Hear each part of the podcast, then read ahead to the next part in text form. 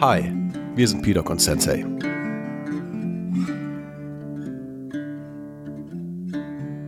Hast du mitbekommen, was gerade irgendwie so aktuell Ukraine-Russland abgeht? Ein bisschen, ja. Pakistan, hast du mitbekommen, was da so abgeht? Pakistan? Nein. Diese Riesenflutwelle. Äh, Ich weiß das, weil ich in meiner Arbeitszeit gerne andere Sachen mache und unter anderem richtig viel Geopolitik mir immer angucke. Das ist so mein Weg, mich abzulenken. Meine Art von Prokrastination. Hast du da was? Wie lenkst du dich gerne ab, wenn du irgendwie arbeiten musst? ähm, ich bin eigentlich immer 10 von 10 produktiv und alle Leute um mich herum sind schockiert, wie konstruktiv ich arbeite, wie effektiv und effizient ich bin. Und ich habe eigentlich ja. nie diese Situation, dass ich, das, also im Ernst, ich habe wirklich nie diese Situation, dass ich irgendwas mal liegen lasse und nicht bearbeite. Ich habe so die, ne, ich habe das alles vor mir und ich bin eigentlich wie ein Computer. Also ich kenne diese Situation nicht. Das war der Peter Konstantin Podcast. Danke Ähm, fürs Einschalten. nee, was ich mache ist, äh, also ich kenne die Situation auch sehr gut. Und also ich bin keiner von den Leuten, die die Bude dann putzen oder Ordnung reinbringen. Ich wünschte mir, ich würde diese Methode von Prokrastination haben, dass ich dann einfach meine Küche aufräume oder so. Also ich kann die auch dreckig lassen und nicht arbeiten. Was ich mache, ist, dass ich mir andere Aufgaben suche. Ich hatte jetzt neulich bei mir, ähm, hört mein Chef eigentlich zu?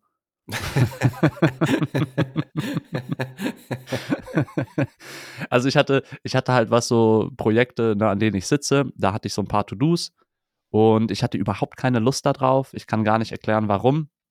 Und dann gab es bei einigen Kollegen, Kolleginnen so richtig viele Brandherde, super dringende Sachen, die konnten das nicht bearbeiten. Mein Chef war nicht greifbar. Und dann waren die so, ach, Elfin, kannst du uns da helfen? Und ich war dann so, ja, klar, kein Problem. Ich habe zwar gerade viel zu tun, aber ich krieg das schon hin.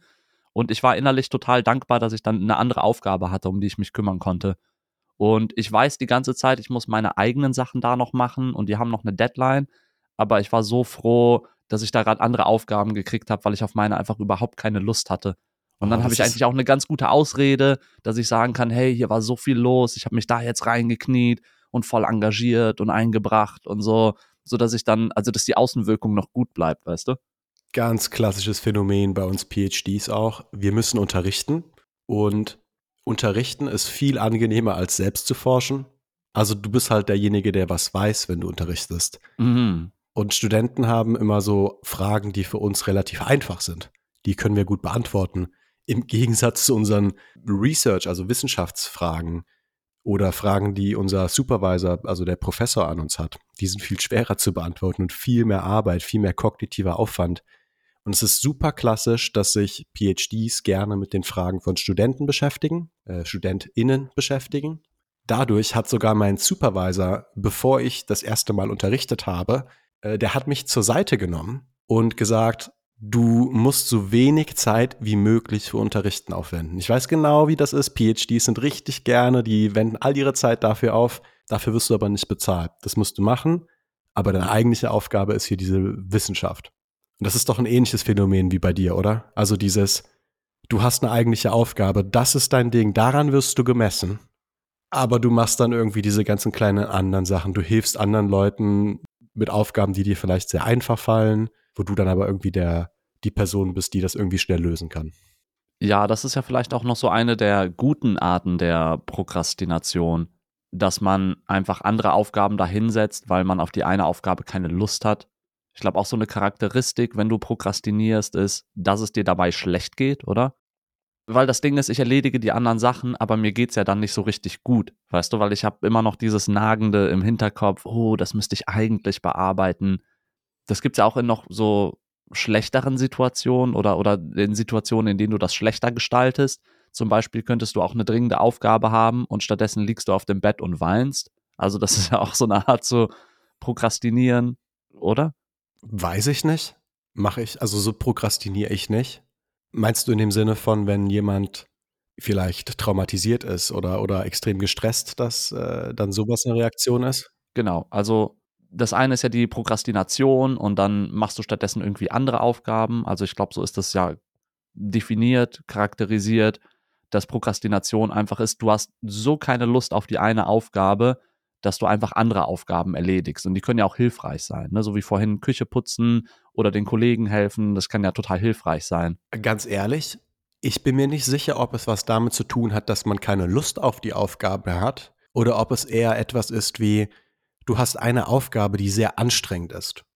Wenn etwas kognitiv, du hast eine große Aufgabe, die, sagen wir mal, du musst dich mehrere Stunden lang hoch konzentrieren, dann wird dein Hirn ja auch müde. Und ich glaube, dann hat man die Tendenz, einfach auszuweichen.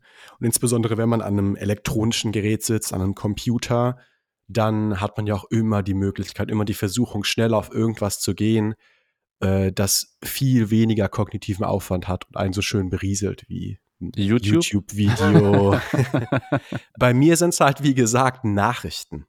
Nachrichten auch so ganz, das ist total witzig, weil die Sachen, die ich, mit denen ich prokrastiniere, sind nicht unbedingt leichte Berieselung für andere Leute. Ich gucke mir so Vorlesungen an zu äh, Geopolitik und eine Zeit lang habe ich irgendwie so Schachanalyse-Videos geguckt. Also das, ist, das ist bei mir in der in den Top 5 der langweiligsten Sachen sind so Schachanalyse-Videos. Die würde ich da hinsetzen. Das, ich weiß nicht, ob die auf Platz 1 sind, aber ich kann mir, also es fällt mir schwer, etwas Langweiligeres mir vorzustellen. Also bevor du ein Schachvideo guckst, machst du halt die Arbeit wahrscheinlich, ne? Also. Ja. Aber du hast da einen guten Punkt erwähnt, dass man den Aufgaben ausweicht, wenn die einen irgendwie frustrieren oder wenn die nicht so viel Spaß machen. Und ich glaube, das ist was, was total kontraintuitiv ist, damit wie unser Hirn funktioniert. Weil es sind ja alles Aufgaben, die doch dir so mittel- oder langfristig Glück und gute Gefühle bescheren. Zum Beispiel, du hast ja das langfristige Ziel, deinen Doktor zu machen. Dafür musst du diese Forschungsarbeit investieren. Aber ich weiß gar nicht, ob dein Hirn und dein Körper auf so biologischer, neurologischer Ebene das überhaupt begreifen können. Weil du musst ja deinen Körper dazu zwingen, jetzt diese Aufgabe zu machen, auf die dein Körper und dein Hirn überhaupt keinen Bock haben und musst dir irgendwie selber einreden, das ist gut für dich. Mein Eindruck ist, dass Prokrastination eher so da entsteht, wo du eben nicht das kurzfristige Glück suchst, sondern in die Zukunft investierst, weißt du, dich so strategisch aufstellst und so langfristige Pläne verfolgst. In meinem Fall sind die Aufgaben, bei denen ich am ehesten prokrastiniere, eben sehr komplizierte Paper, die ich lesen muss. Oder Paper, die ich schreiben muss. Also beim Schreiben ist es dann oft auch Ringen um Formulierungen. Du weißt, wie anstrengend das sein kann, wenn man einen Text schreibt die ersten paar Sachen sind einfach, aber wenn du dann am Ende nochmal drüber gehen musst und du musst alles polieren, dieses Polieren ist super anstrengend für mich. Ach, witzig, denn das Polieren fällt mir richtig leicht und das ist das, was ich mit am liebsten eigentlich mache am Ende. Oh, ich finde das ganz schlimm. Da, dieses drüberbügeln, das ist das, also das, das kommt einfach so aus meiner Hand raus. Das Hauptproblem ist, wenn nichts auf dem Papier steht. Und ich fange dann immer an, so Wörter aufzuschreiben, so assoziativ, irgendwie, was will ich eigentlich ausdrücken? Und dann schreibe ich vielleicht so einen halben Satz, was das Ergebnis ist, was ganz am Ende stehen muss. Und dann weiß ich, okay, da muss ich hinkommen. Was sind denn so die Zwischenschritte? Und dann schreibe ich nur so einzelne Wörter als Zwischenschritte auf und dann mache ich daraus Paragraphen und dann zieht sich das so auf. Aber das braucht bei mir sehr viel Anstrengung. Aber am Ende da drüber bügeln, ich lese das und ich sehe ja, was scheiße klingt. Also. So einfach finde ich das nicht. Und ich finde dieses ich muss eine bessere Formulierung finden, gerade auch noch auf Englisch. Das finde ich oft sehr schwierig. Ja, das kann daran liegen, dass das einfach eine Aufgabe ist, die dir nicht so viel Spaß macht. Wie fühlst du dich denn, wenn du gerade diese geopolitischen Analysen dir anhörst und eigentlich ein Paper lesen müsstest? Wie geht's dir dabei? Ich denke, wenn es zu ausartet, habe ich durchaus Schuldgefühle währenddessen. Erstmal habe ich schon, ne, es ist so ein leichtes Suchtverhalten, würde ich sagen. Du musst was machen, du weißt aus, du gehst auf irgendeine YouTube-Vorlesung zur Geopolitik und kriegst dann schon erstmal irgendwie so Erleichterungsgefühle. also es ist schon irgendwie ein hormoneller, eine hormonelle Belohnung für mich drin. Aber wie gesagt, die ist von kurzer Dauer, weil ich dann auch Schuldgefühle kriege, wenn ich irgendwie eine Stunde lang was anderes mache. Ich beobachte das oft, und das kenne ich von mir selbst und auch von anderen Leuten, dass man nicht die Aufgaben macht, die man eigentlich machen soll und dann irgendwie sich so verhält, als hätte man Freizeit. Plus, dass man sich richtig scheiße fühlt dabei. Also, dass es einem wirklich schlecht geht. Oh Gott, ich müsste das alles machen. Und mein Gedanke ist, guck mal, wenn du prokrastinierst, dann lass das 100% zu und mach daraus Wellness. Dann sag einfach, okay, wir haben jetzt 9 Uhr, ich habe noch nichts hingekriegt, 10 Uhr, ich habe noch nichts hingekriegt. Weißt du was? ich setze um 12 Uhr wieder an. So, das bringt jetzt nichts. Und die nächsten zwei Stunden ist es verboten, mich schlecht zu fühlen. Ich versuche einfach nochmal neu zu starten. Tag 2.0, wir starten den nochmal neu. Und bis dahin gucke ich mir diese geopolitischen Dokus an oder so und lass es mir dabei gut gehen. Weil ich finde, wenn du prokrastinierst und dich dann eben so schlecht fühlst und deine eigentlichen Aufgaben nicht machst, dann erholst du dich auch nicht. Und dann, wenn du wieder neu ansetzen musst, dann geht es dir noch schlechter, weil du dabei irgendwie noch zwei Stunden emotional gelitten hast und dich dann da dran setzen musst. Guter Punkt. Wenn man prokrastiniert, ist das vielleicht auch ein Zeichen von Müdigkeit? Gerade wenn dieser Fall eintritt, du hast eine sehr komplizierte Aufgabe und dann prokrastinierst du, um der auszuweichen. In dem Fall ist es vielleicht auch so, dass dein Hirn einfach eine Pause braucht. Also ich kenne das, dass ich nicht gut bin, Pausen zu machen. Und stattdessen arbeite ich immer weiter, immer weiter, werde immer ineffizienter, bis ich irgendwie gar nicht mehr kann und dann mich nur noch ablenke, richtig müde bin und eigentlich wirklich eine Pause machen müsste. Das Schlechteste, was ich dann machen kann, ist mir so YouTube-Videos angucken, die ja auch eine große kognitive Belastung sind letztlich. Kennst du das, dass du irgendwie müde bist von der Arbeit, du guckst dir YouTube-Videos an und nach einer halben Stunde bist du genauso müde? Nee, ich bin dann noch müder. Du bist also ich kenne das. Ich habe manchmal lege ich mich so kurz aufs Bett ab, bin so komm, mach zwei Minuten die Augen zu und dann setzt du dich wieder an die Arbeit und dann scrolle ich auf einmal durch mein Handy fünf Minuten. So, nein, was habe ich hier getan? Dann bin ich einfach, bin ich einfach viel erschöpfter danach. So, also das, du, du kannst dich nicht mit dem Handy ablenken. Dein, dein Hirn braucht wirklich eine kurze Auszeit. Lass es sowas wie eine Meditation sein oder Atemübung oder ich glaube, es reicht auch einfach nur kurz da zu liegen und die Augen zuzuhaben. Also ich stimme dir zu, das könnte auf jeden Fall, auf jeden Fall ein Signal sein, dass man eigentlich müde ist und dann wieder an seinen Techniken arbeiten muss, wie man wieder produktiv wird, wie man wieder lernt, sich zu konzentrieren, äh, lernt, in den Modus kommt, sich zu konzentrieren. Und das ist ja Fakt, dass diese elektronischen Geräte, dass die dich nicht regenerieren. Also wenn dein Hirn sich konzentriert auf ein Video, das fühlt sich für dich vielleicht an, als würdest du berieselt werden und könntest entspannen, aber das ist hochkognitiver Aufwand für dein Hirn. Du wirst nicht irgendwie, das ist keine Zeit, in der du dich regenerieren kannst. Super wichtiger Punkt. Also du kannst keine kurze Pause am Handy machen oder am Computer mit YouTube oder so. Du musst davon weggehen und ansonsten fällt es dir noch schwerer, zurück in den Fokus zu kommen. Weil du einfach nicht regeneriert bist. Du hattest gerade eben angesprochen, dass man, während man prokrastiniert, durchaus produktiv sein kann. Ist es dadurch irgendwie immer negativ? Wir reden ja gerade so davon, als wäre das was, was man vermeiden sollte. Aber du hattest ja gerade gesagt, ja, viele putzen irgendwie das Haus. Also ich glaube, es kann seine guten Seiten haben. Ich glaube aber, in dem Begriff Prokrastination steckt schon dieses Schlechtfühlen drin. Die, ähm, als ich in der Uni war, gab es sogar so ein Kurzseminar zu, die haben das dann Aufschieberitis genannt. Und dieses Itis ist ja, äh, da, da steckt ja das Wort, ich glaube, Entzündung drin oder so. Also wie so eine Krankheit haben die das genannt. Und ich glaube, es ist keine Prokrastination, wenn es dir eigentlich gut geht dabei. Also der, es wird zur Prokrastination, wenn du mental drunter leidest. Wenn du jetzt eine wichtige Aufgabe hast und das als Motor nutzt, 30 andere Aufgaben erstmal zu erledigen und dich dann danach gut fühlst, ich glaube, dann, dann hast du vielleicht Prokrastination erfolgreich gekontert auf einen anderen Weg und dann, dann ist das vielleicht sogar was Gutes.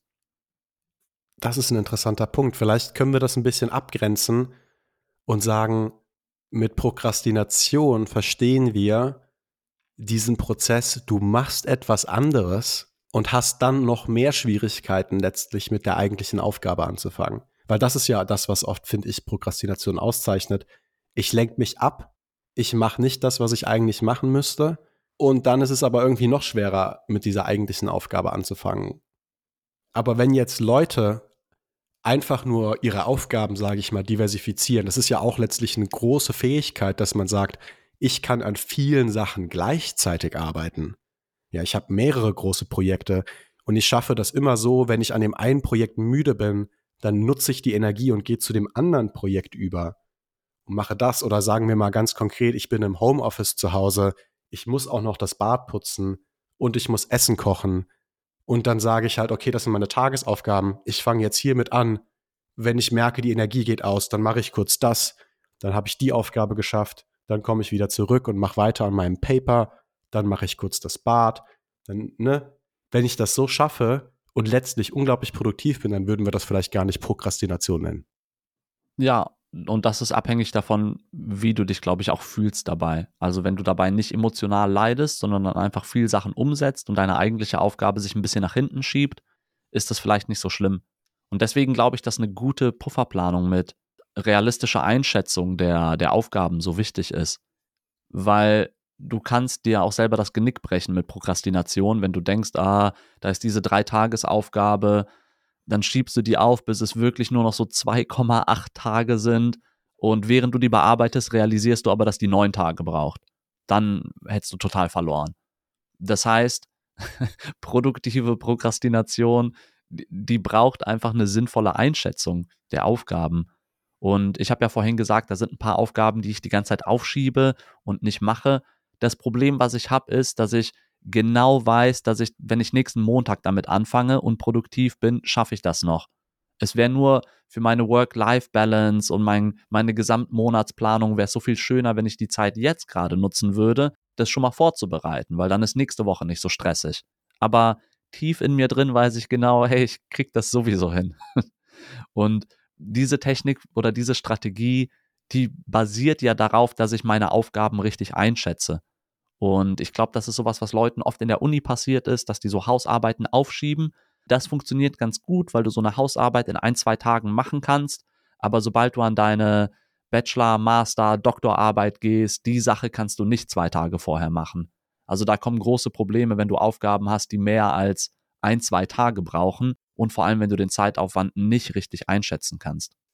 Da bin ich eine Katastrophe drin. So Zeitaufwand einschätzen, das fällt mir so schwierig ist vielleicht auch in der Natur deiner, deines Fachs. Also woher sollst du wissen, wie lange du brauchst, äh, ein Matheproblem zu lösen, was bisher noch nie jemand gelöst hat vielleicht? Ich erinnere mich gerade kürzlich wieder. Ich habe ein neues Projekt angefangen und wir haben Probleme zu verstehen, was die eigentliche Krux dahinter ist. Und mein Professor hat vorgeschlagen, dass wir einen Schritt zurückgehen und eine einfache, ein einfacheres Problem uns anschauen, was auf jeden Fall verwandt ist und das ähm, richtig interpretieren. Und meinte, schreib es doch bitte mal auf, schreib das mal bitte auf in allen Details, was für mich schon so war, so, äh, gar keinen Bock drauf. Aber ne, äh, ich glaube, der hat da auf jeden Fall den richtigen Riecher gehabt. Es ist witzig, das ist was, was mir Spaß machen würde. Da einfach im Vorfeld zu gucken, okay, was sind alle Probleme, was müssen wir tackeln, da irgendwie Zeitaufwände dran zu setzen. Ich mag das dann nicht, das abzuarbeiten. Aber das, was du beschreibst, finde ich voll die coole Aufgabe. Warte, was, was der Professor macht, oder? Ja. Ja, ja, ja. ja. Okay, Letztlich ja. das erstmal so, so ganz am Anfang, at the outset, den Horizont sehen und gucken, okay, in welche Richtung gehen wir, was sind die möglichen Wege. Ich mag das nie, die Wege dann wirklich zu gehen. Ich will nur überlegen, wohin wir gehen. Also letztlich finde ich, ein Professor ist auch einfach ein äh, Wissenschaftsmanager, würde ich das mal nennen. Der ist in allen Projekten mit drin, versteht überall ganz gut, was abgeht und äh, gibt in allen Gesprächen, allen Diskussionen eigentlich immer Richtungen vor und das macht mein Supervisor sehr, sehr gut. Also ich glaube, der hat da oft einen richtigen Riecher. Und in dem Fall ist es, glaube ich, genau das Richtige, dass er mich gezwungen hat, diesen Weg zu gehen. Bist du denn dann gegangen? Ja, ja, ich gehe den zurzeit noch. Das ist das Ding. Ich dachte halt, ja, komm, dann mache ich das halt heute und morgen. Ich sitze da seit zwei Wochen dran. das ist ja, dann, viel schwerer als gedacht. Deshalb, da bin ich wirklich eine Katastrophe einzuschätzen, wie lange ich für gewisse Dinge brauche tendenziell würde ich immer sagen, plan viel mehr Zeit ein, als du brauchst. Weil dann gerätst du weniger unter Zeitdruck. Und es kontert auch so Situationen wie, dass es dir mal richtig schlecht geht. Also wir beide machen ja sehr gerne Sport, ne? Und wenn ich zum Beispiel beim ähm, Jiu-Jitsu war und hartes Sparring gemacht habe, in der Regel kann ich an dem Morgen danach nicht meine maximale kognitive Fähigkeit abrufen, weil ich so ein bisschen verprügelt bin. Weißt du, ich bin so, so mir tut ein bisschen was weh, ich habe irgendwie komisch geschlafen, weil alles so ein bisschen verzogen ist und ich kann dann trotzdem noch arbeiten, aber ich kann nicht maximale kognitive Kapazität abrufen. Und das kannst du auch oft nicht vorhersehen, wie es dir gehen wird. Weißt du, vielleicht machst du mal einen 10, 20 Kilometer Lauf und bist unterschwellig krank, ohne es zu wissen, und dann geht es dir richtig schlecht am nächsten Tag. Wenn du das aber so geplant hast, dass du diesen Tag unbedingt benötigst, um diese Aufgabe zu erledigen, ja, dann, dann kannst du richtigen Weltschmerz erleben, so einen richtigen Leidensdruck haben, so, oh Gott, ich muss das heute schaffen. Was dann unmöglich ist, ne? Ich hatte das schon, dass ich morgens mal gelaufen bin und das nicht ganz richtig eingeschätzt habe, wie viel Energie mich das kostet. Äh, ich war den Rest des Tages einfach müde. Ich mhm. konnte nicht mehr, mein Körper war einfach platt. Ja, und Sport kann ja die eine Ursache sein. Du kannst ja aber auch gerade irgendwas Traumatisches erlebt haben oder sagen wir, dein Lebenspartner, Lebensgefährte hat sich von dir getrennt oder so oder jemand ist gestorben in deinem Umfeld oder so, der dir nahe steht. Und dann sitzt du auch auf einmal da mit deiner Zeitplanung und kannst dich da gar nicht drauf konzentrieren. Das ist ein guter Punkt. Gerade wenn du vielleicht auch traumatisiert bist oder andere psychologische Konditionen hast, dann musst du ja irgendwie damit rechnen, dass du vielleicht ab und zu Tage einfach verpasst. Dass es nicht geht, sagen wir mal, du bist irgendwie manisch-depressiv oder so. Da gibt es ja notwendigerweise Tage, an denen du einfach nicht kannst. Die musst du dann ja mit einplanen. Ich denke, mit der von dir erwähnten Pufferplanung kann man eigentlich auch sehr gut Prokrastination vorbeugen. Ich kenne das, dass ich bin gestresst, habe Druck, Sachen zu machen. Vielleicht, sage ich mal, da kommt eine Deadline für ein Paper oder eine Bachelor-Thesis oder eine Master-Thesis. Der Druck wird immer größer. Und das macht es irgendwie nur wahrscheinlicher, dass ich prokrastiniere. Also deshalb glaube ich, da kann die Pufferplanung auch helfen in der Situation, wenn man insbesondere vielleicht unter Stress steht. Wie denkst du, kann man damit gut umgehen? Äh, also wenn ich die Antwort darauf hätte, dann müsste ich so Coaching-Seminare geben wahrscheinlich und das allen Leuten erzählen.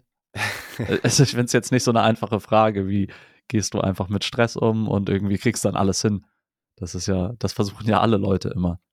Und da gibt es ja keine, ähm, da gibt es ja keine Lösung für alle Leute, die gleichermaßen funktioniert. Aber wie machst du das denn? Oder hast du da, ich weiß ja beispielsweise, dass du äh, in, zumindest in der vorigen Arbeitssituation sehr viel unter Stress standest. Ja, ja gut, und mir ging es halt auch richtig schlecht. ja, das stimmt. Das stimmt. ähm, also vielleicht kann man das sowas nennen wie, ich versuche in so einen Modus des Erledigens zu kommen. Ähm, wenn ich morgens wach werde und überwältigt bin von irgendwie den 23 Aufgaben, die auf meiner To-Do-Liste sind, wo ich schon weiß, dass ich nicht alle erledigen kann. Und wenn dann Prokrastination kommt und ich gar nicht erst anfange, weil ich das Gefühl habe, oh Gott, es ist eh alles zu viel, ich schaffe das nicht, dann versuche ich mir sehr einfache, sehr kleine Aufgaben zu setzen. Sowas wie, okay, Aufgabe Nummer eins, das schreibe ich dann auch auf meine Liste, ist äh, mir ein Frühstück machen und es essen. Das ist eine Aufgabe, die kriege ich auf jeden Fall hin. Es könnte auch sowas sein wie, mach zehn Liegestütze, geh einen Kilometer laufen oder so. Weißt du so, ich mache so sehr einfache Aufgaben, hab die auf meiner Liste und dass ich einfach anfangen kann, Sachen durchzustreichen. Und wenn ich dann von 8 bis 9 Uhr schon fünf Aufgaben erledigt habe und das sind zehn Liegestütze, Zähne putzen, Frühstücken, weißt du, einen Kaffee trinken, so, dann habe ich schon fünf Sachen erledigt und der Arbeitstag geht gerade erst los und dann habe ich so ein ich glaube, dann habe ich mein Hirn darauf eingestellt, dass es heute gut Aufgaben erledigen kann. Und das hilft mir total. Deswegen finde ich es so schwierig, direkt, wenn deine erste Tagesaufgabe ist, ja, versuch dieses hundertseitige Paper zu verstehen, so dann, dann wird der Tag wahrscheinlich rumgehen ohne irgendwelche Erfolgserlebnisse. Und ich versuche mir diese Erfolgserlebnisse zu geben. Und das andere, was du gesagt hast, also wenn man so gestresst ist, dass so viele Aufgaben da sind, also ich versuche dann so ein bisschen emotionsloser zu sein und mehr strategisch und einfach zu sagen, okay, welche Aufgaben, die ich nicht erledige, richten den geringsten Schaden an. Und dann einfach zu sagen, okay, im Zweifelsfall kann ich diese 5, 6, 7 To-Dos hinten runterfallen lassen. Ne, da muss man dann auch manchmal eiskalt sein, wenn gerade zu viel ist. Und ich habe also in diesem Beethoven-Jubiläum, muss man auch sagen, ich habe konstant mindestens mal ein Fünftel bis zu ein Drittel meiner Aufgaben nicht erledigen können. Also es war konstant, dass ich dann immer Leuten schlechte Nachrichten überbringen musste, weil es einfach weil ich die Arbeit von, ich glaube, drei Personen machen muss. Was ja ein weiteres so. To-Do ist. Kannst du auf deine Liste setzen direkt. Leuten dass du den Leuten Bescheid Aufgaben, sagst, dass ja. du es nicht hinkriegst. Ja. ja. ja, und es gibt ein paar Leute, wo du weißt, ach, das kann ich einfach laufen lassen, bis die sich wieder melden, so im Zweifelsfall. und also das war auch ein großer Teil dessen, was für mich so unangenehm war, ne? dass ich halt konstant immer nur negatives Feedback gekriegt habe. Ja, aber das, das vielleicht als Antwort, als Versuch einer Antwort auf deine Frage, ähm, ein bisschen emotionsloser zu sein und dieser Modus des Erledigens, des, ja, ich habe meine Socken angezogen. Weil ich glaube, auch wenn Leute besonders manisch-depressiv sind und dann in ihrer depressiven Phase, ich glaube, du musst diese To-Dos sehr niedrig hängen. Das müssen sehr niedrig hängende Früchte sein, die leicht zu pflücken sind. Dass du einfach sagst, okay, Task 1, ich stehe auf. Ne, okay, das habe ich schon mal geschafft. Sehr gut. Ne, und es kommt halt drauf an, in was für einem Performance-Modus du gerade bist. So manchmal ist das Quatsch. Also ich schreibe mir das nicht auf, äh, dass ich morgens aufstehen muss. Was mir jetzt bei den Punkten, die du sagst, auffällst, ist, der erste Schutz vor dieser ganzen Situation ist ja wirklich dann Präventivarbeit. Und zwar sich so zu organisieren, dass du gar nicht erst diese lange Aufgabenliste kriegst, oder? Das ist vielleicht eine Konklusion, die du gezogen hast nach dem letzten, nach deinem letzten Job, weil das ist vielleicht die große Stärke, die ich bei dir jetzt sehe mittlerweile, dass du schaffst, auch nach außen so zu kommunizieren, was du machen kannst, wann du es machen kannst, sehr präzise formulieren kannst, wann du es machen kannst. Und dadurch hast du irgendwie diese Aufgabenliste, die du, die du immer vor dir hast, sehr gut im Griff.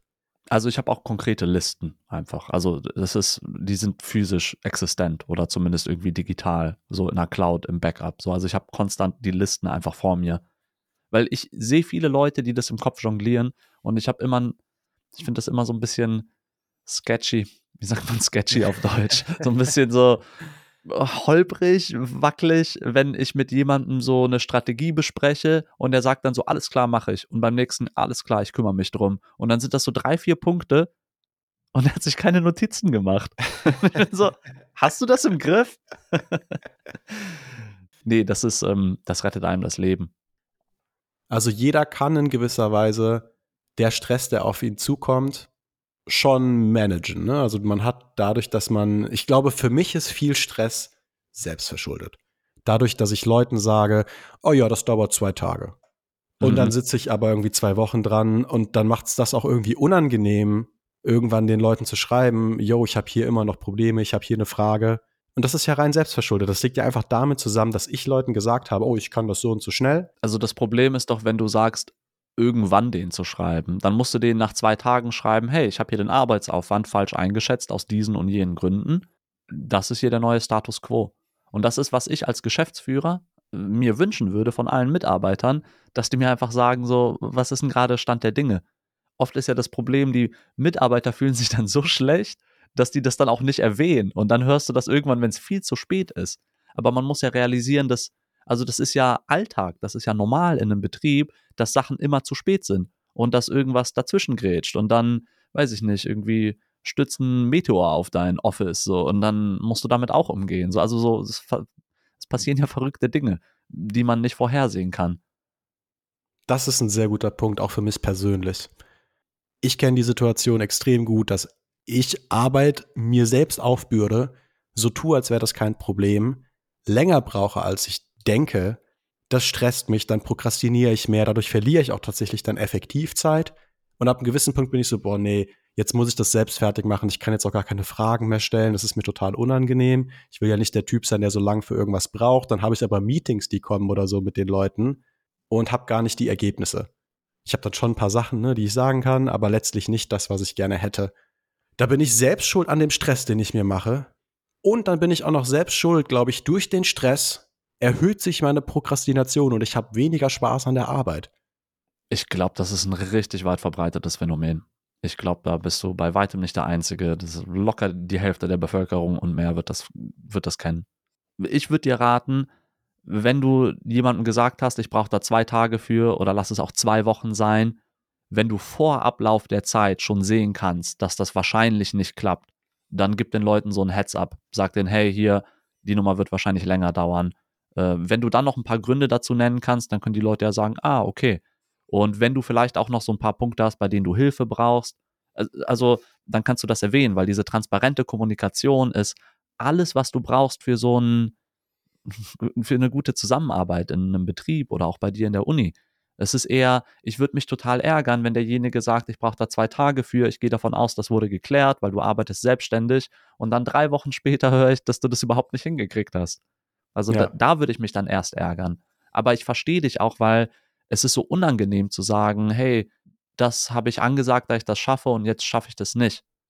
Lass uns da noch mal gerade drüber reden, über den letzten Punkt. In deiner Erzählung ist mir nämlich auch aufgefallen, diese scheinbar kurze Mail, die dann auf deine Arbeitsliste kommt, nämlich dass du jemandem sagen musst oder ein Drittel der Leute in deinem Fall sagen musst, guck mal, ich habe das nicht geschafft, das ist hinten übergefallen, das konnte ich nicht machen. Das ist doch auch eine Aufgabe, die man so richtig gern wegprokrastiniert, oder? Das ist so eine oh, richtig unangenehme Aufgabe. Ja, ja, weil du du stellst dich dahin und sagst, ich kann das nicht. Das ist total unangenehm, ja. Und ich sag mal, es ist gar nicht im Gegensatz zu dem, was wir vorher beschrieben haben, ist es gar nicht diese Art von Prokrastination, oh, hoher kognitiver Aufwand. Die Mail an sich ist ja vielleicht gar nicht so ein hoher kognitiver Aufwand. Es ist nur irgendwie so ein hoher emotionaler Aufwand oder es ist so ein hoher Stresslevel-Aufwand. Ja, es ist auch unangenehm, aber auf eine andere Art und Weise unangenehm. Ne, es ist nicht unangenehm von, ich brauche hier stundenlangen Fokus, sondern es ist unangenehm im Sinne von, ja, ich muss hier Eingeständnisse machen und mich äh, und soll ich sagen, so blank ziehen vor Leuten. Aber ich glaube, eine Fähigkeit, die extrem wichtig ist. Und vielleicht etwas, wo ich jetzt auch mal ein bisschen mehr darauf achten kann, dass ich mich mehr traue, blank zu ziehen vor Leuten. An sich ist es ja auch gar nicht schlimm, sondern nur gut, wenn dein Vorgesetzter die ganze Zeit weiß, was bei dir los ist oder auf was er sich verlassen kann oder was nicht. Du lernst ja damit besser zu kommunizieren und vor allem, dass man sich auf dich verlassen kann.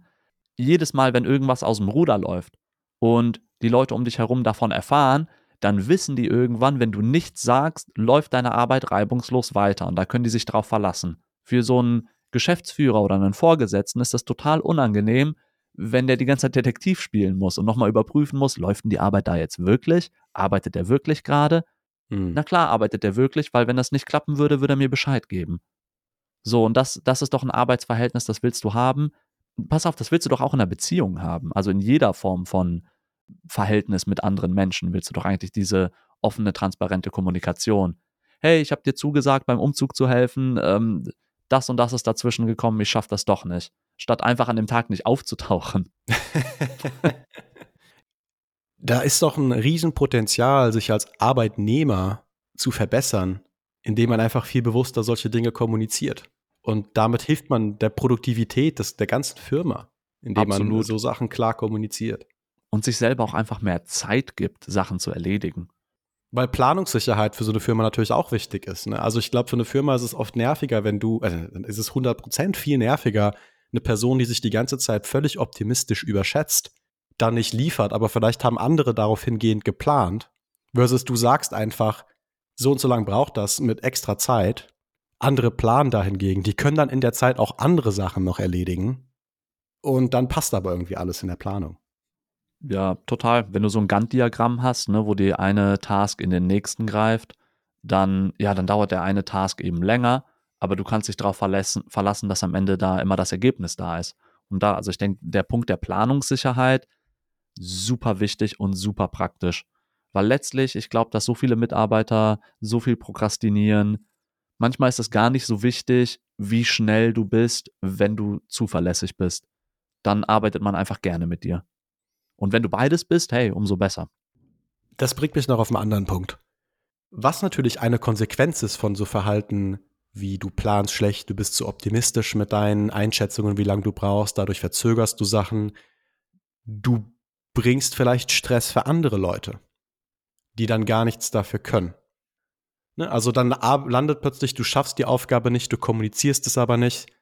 Dann ist auf einmal kurz die Deadline da. Du musst es sagen, weil ihr die Aufgabe irgendwie anderen Leuten versprochen habt. Und dann steht dein Chef da. Oder du als Kollege kriegst auf einmal einen Haufen Arbeit, weil jemand anders schlecht kommuniziert hat und die Aufgaben nicht hinbekommen hat.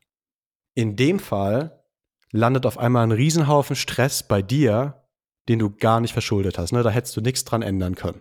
Oder hättest du, hätte man da vielleicht mehr auf den anderen Kollegen eingehen können, hätte ein guter Chef dann irgendwie mehr kontrollieren müssen. Äh, das weiß ich nicht. Aber letztlich gibt es auch die Situation, dass man einfach Stress hat, für den man nichts kann. Und ab da ist es dann doch wieder, ne? da muss man dann vielleicht doch wieder die Methodiken anwenden, die du gesagt hast. Ja, okay, jetzt hast du diese Riesenliste, da kannst du nichts dran ändern. Arbeite die mal Stück für Stück ab.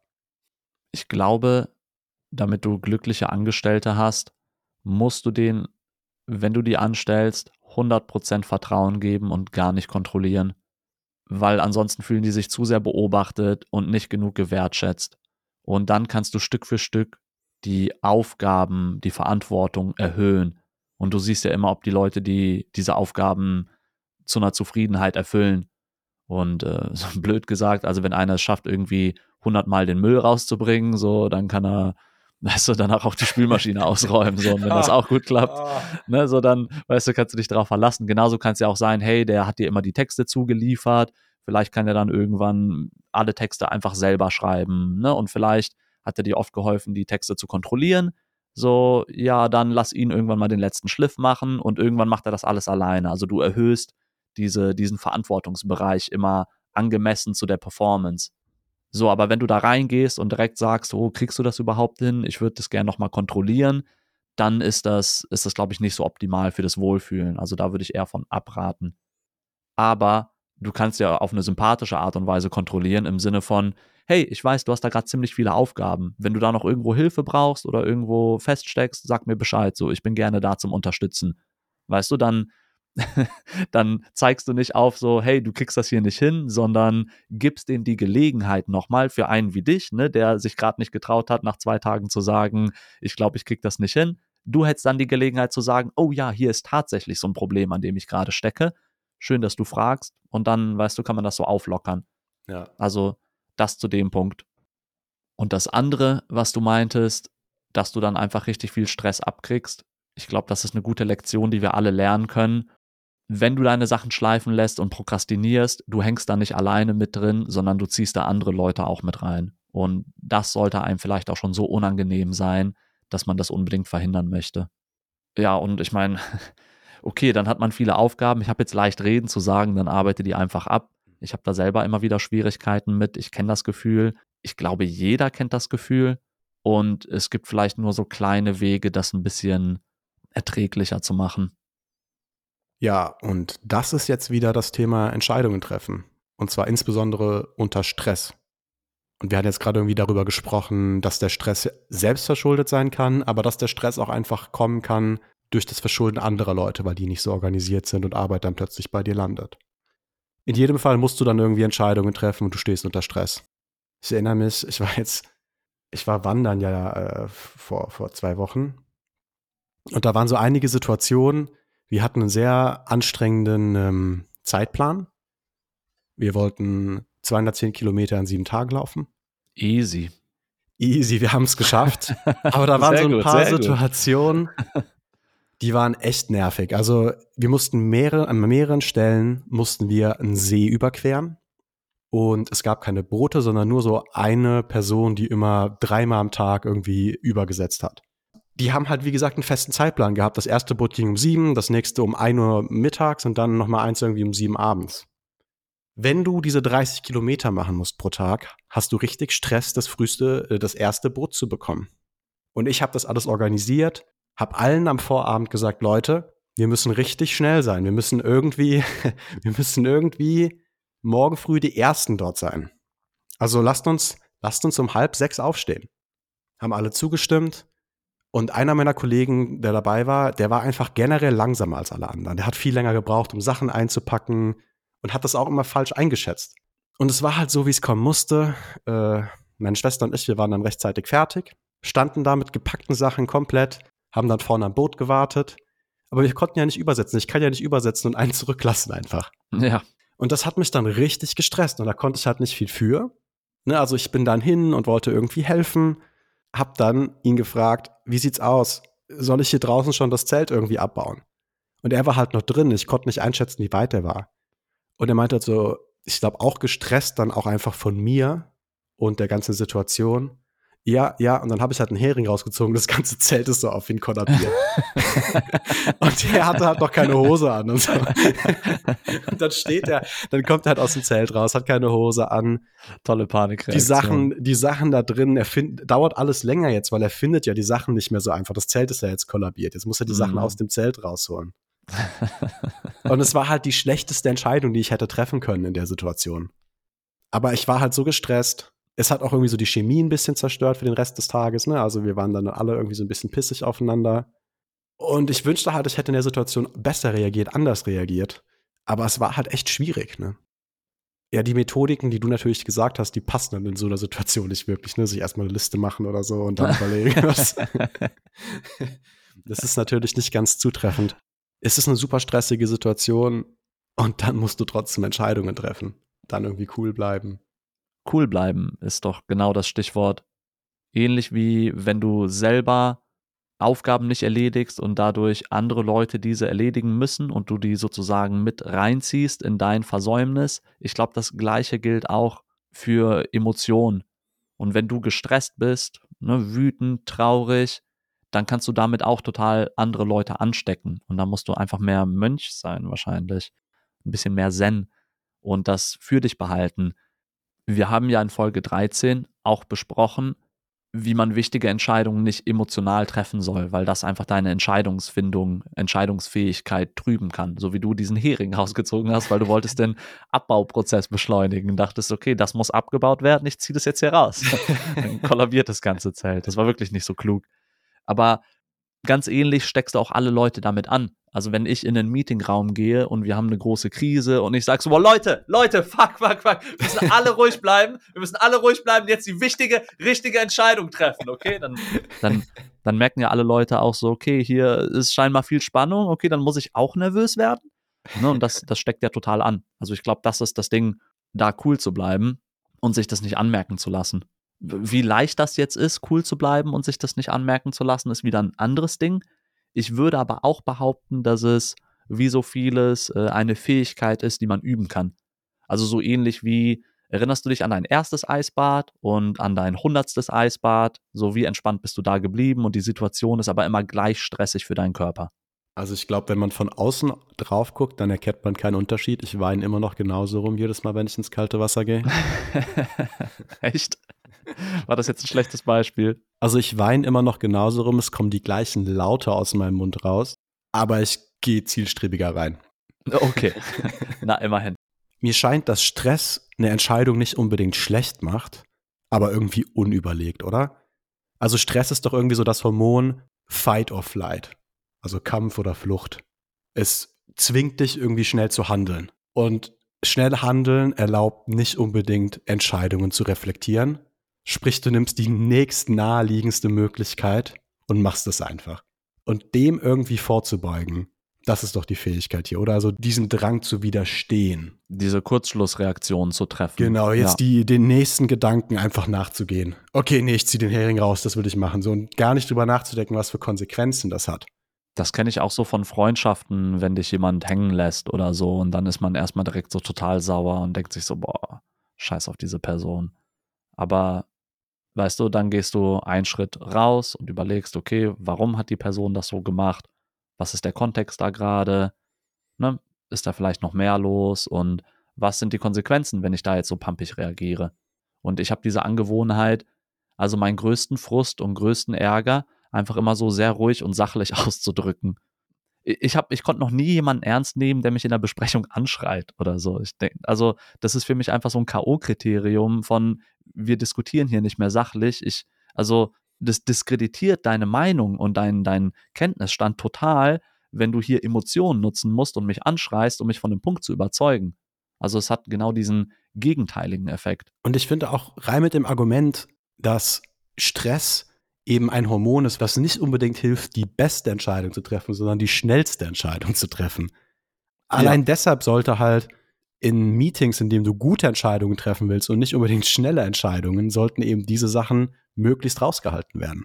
Und ich meine, das passt ja irgendwie wieder gut. Ich weiß nicht, ob wir das vorher schon mal gesagt hatten in einer vorherigen Folge, aber viele von den Gefühlen, die wir haben und insbesondere Stress, kommen halt aus einer Zeit, in dem es noch nicht Meetings gab, um, um irgendwelche Corporate-Entscheidungen zu treffen. Es kommt aus einer Zeit, wo es vielleicht auch noch nicht das Problem gab, dass man irgendwie prokrastiniert hat ja, also vor 50.000 Jahren, ich weiß nicht, ob es überhaupt Prokrastination gab, ob da mal jemand irgendwie nur so an so einem Feuer, gab es vor 50.000 Jahren Feuer, ja, ne? Ob da jemand so am Feuer saß und irgendwie so Däumchen gedreht hat, weil die Sache ist, wenn, wenn du keinen festen Wohnsitz hast, wenn du nicht weißt, wo du heute essen wirst, und Menschen waren ja auch darauf ausgelegt, drei, vier, fünf Tage nicht zu essen, das war ja normal. Ja, also wer, wer da nicht mitarbeitet und mitzieht, so der, der bleibt auf der Strecke. Also ich kann mir schon vorstellen, dass Prokrastination ein sehr modernes Phänomen ist. Weil es ging doch früher nie um langfristiges Glück. Es war doch immer nur heute und vielleicht morgen. Ich glaube, die Aufgabenverteilung früher war ja auch mehr, also ganz früher, ne, wenn wir wirklich so Steinzeitmenschen oder so reden, dann war es doch vielleicht auch mehr deinen unmittelbaren Bedürfnissen angepasst und weniger abstrakt wie in unserer heutigen Gesellschaft. Also ich meine, was wir ja machen, unsere Aufgaben heutzutage haben ja nichts mit unseren unmittelbaren Bedürfnissen zu tun, sondern sind ja aufgrund von Arbeitsteilungen und komplexen gesellschaftlichen Strukturen entstanden. Deswegen ist es auch so schwer, die Sachen abzuarbeiten. Also es ist ja viel leichter, was abzuarbeiten, dass ich mir Essen mache und das dann esse, weil ich auch gerade wirklich total Hunger habe. Ja. Aber, aber ich habe ja nicht Hunger auf äh, dieses Paper lesen und das zu verstehen. So, das, das meinte ich ganz am Anfang. Das ist so schwierig, das Hirn davon zu überzeugen, dass das jetzt eine wichtige Sache ist. Und früher, da hätte man ja Prokrastination auch gar nicht zugelassen, so richtig, oder nicht Entscheidungen treffen. Also da, weiß ich nicht, dich greift ein Säbelzahntiger an und du bist so, hm. boah, nee. Oder du hast nichts zu essen und bist dann auch so, boah, ich will jetzt aber auch nicht noch was suchen. Du hast halt auch gar nicht diese Verführungen. Ich weiß gar nicht. Dich ablenken dich zu ablenken. Also mit was lenkst du dich ab? Willst du jetzt nochmal hier irgendwie diese Steinwand angucken mit diesem Elefanten drauf? Ja, oder, oder du hast, ich könnte mir vorstellen, dass du so Blätter nimmst und die so in der Hand so zerkrümelst und dann fallen lässt und dass das irgendwie nett aus. Also das wäre so, Vielleicht war das das, das Steinzeit-YouTube, dass du so, so Blätter ja. klein machst. ja, aber also genau, du hast gar nicht diese Ablenkung, ne? Du kriegst gar nicht so leicht Dopamin durch andere Sachen. So, es war einfach nur, du musst überleben, dir ist vielleicht auch sehr kalt, äh, du hast Hunger und das ist alles. Und genau aber diese, diese Hirnphysiologie, die haben wir jetzt in unserer komplexen heutigen Tätigkeiten übernommen und müssen uns davon überzeugen, dass das total wichtig ist, diesen Text hier zu schreiben. Und genauso wichtig ist es, dass wir diesen Podcast hier immer weitermachen. Super wichtig. Und damit war das der P-Doc und Sensei Podcast mit P-Doc. Der P-Doc und Sensei Podcast. Ach so, ach, den machen wir wieder. Und Sensei. Fuck. wir sollten uns da mal absprechen, was wir machen. Übrigens ist Folge 11 voll durch die Decke gegangen. Ähm, da haben so viele Leute reingehört, die geht jetzt ganz an die Spitze. Bin ich schön genug. Und ich frage mich, warum Leute da immer noch reinhören. ich glaube, ich glaub, Leute wollen den Gossip. ja. Okay. Danke, Leute. Ciao. Danke fürs Einschalten. Ciao.